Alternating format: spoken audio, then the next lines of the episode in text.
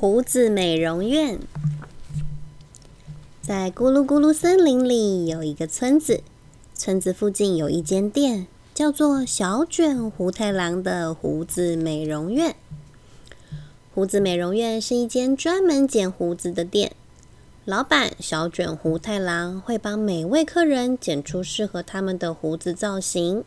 今天，小卷胡太郎帮客人剪了须须翘胡和大蓬蓬胡。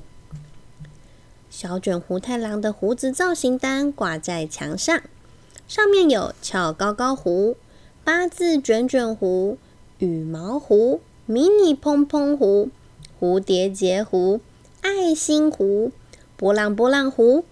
这些胡子的造型有三十种以上。每一个胡子造型都有着图和文字，这些全部都是小卷胡太郎自己想出来的。有一天，店里来了一位他从没见过的绅士。等一下，我要去参加音乐会，请你帮我剪个漂亮的胡子。绅士说：“先生，你的胡子很柔软，我帮你剪八字卷卷胡，你觉得如何？一定很适合您。”听起来不错，那就麻烦你了。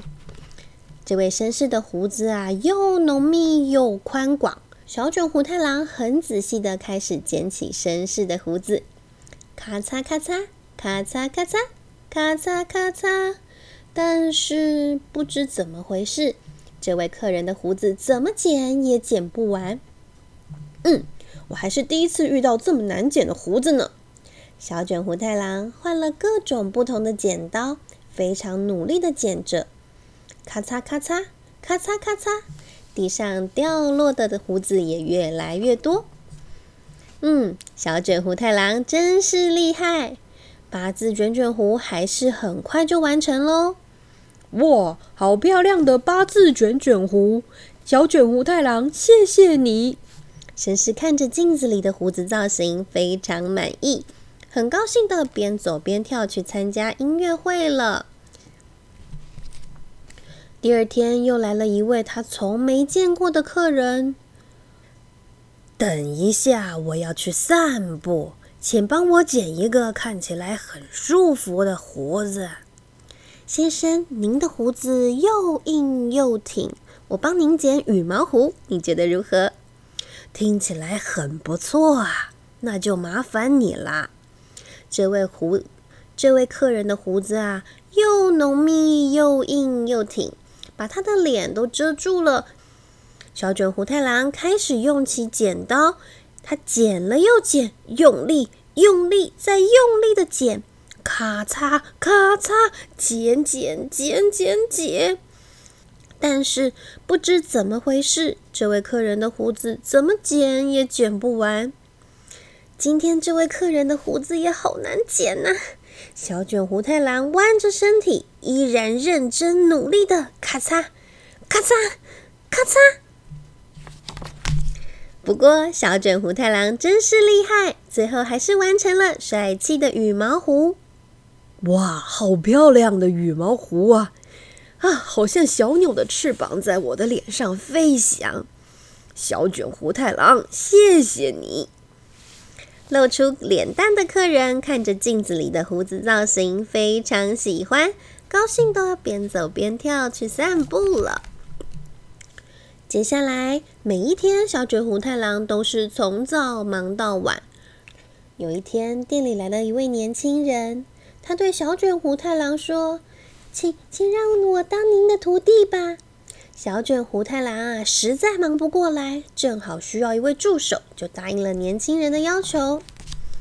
年轻人很努力的工作，却也常常出错，不是把客人右边的胡子和左边的胡子剪成不一样的形状，就是把客人宝贝的胡子剃掉一半。但是小卷胡太郎对老是剪失败的徒弟说：“不用急。”只要多练习，你就能剪得越来越漂亮了。小卷胡太郎一点也不生气，总是很有耐心的教导徒弟。日子一天天过去，年轻人的技术也越来越好。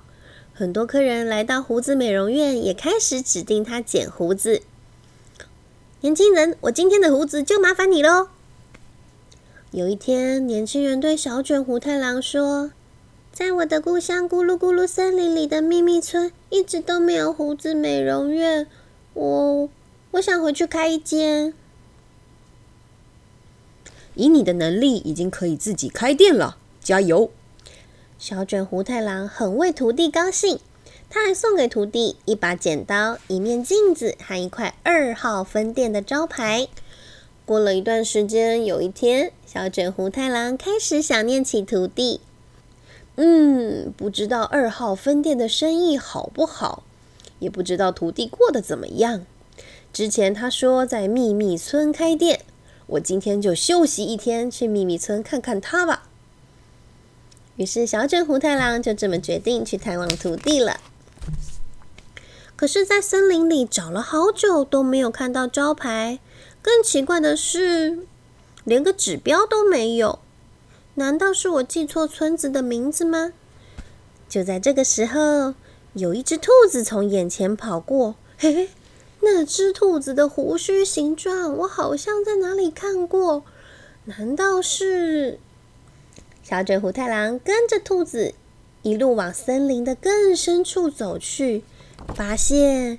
竟然是动物们的胡子美容院，在树上挂的招牌上面写着“小卷胡太郎的胡子美容院二号分店”。小卷胡太郎吓了一跳，就看见一只小熊正拿着他送给徒弟的剪刀，在帮狐狸剪胡子。哦，原来以前在我店里帮忙的徒弟，其实是一只小熊啊！嗯，太好了，生意看起来很不错。小卷胡太郎突然有了一个主意，我就让徒弟来帮我剪个胡子吧。小卷胡太郎的胡子美容院大排长龙，小卷胡太郎就坐在山猪旁边静静等待着。他一边欣赏徒弟用他教的技术把狸猫的胡须剪成漂亮的波波胡，一边心里称赞着小熊。终于就要轮到小卷胡太郎了，请帮我剪这间店最特别的胡子造型。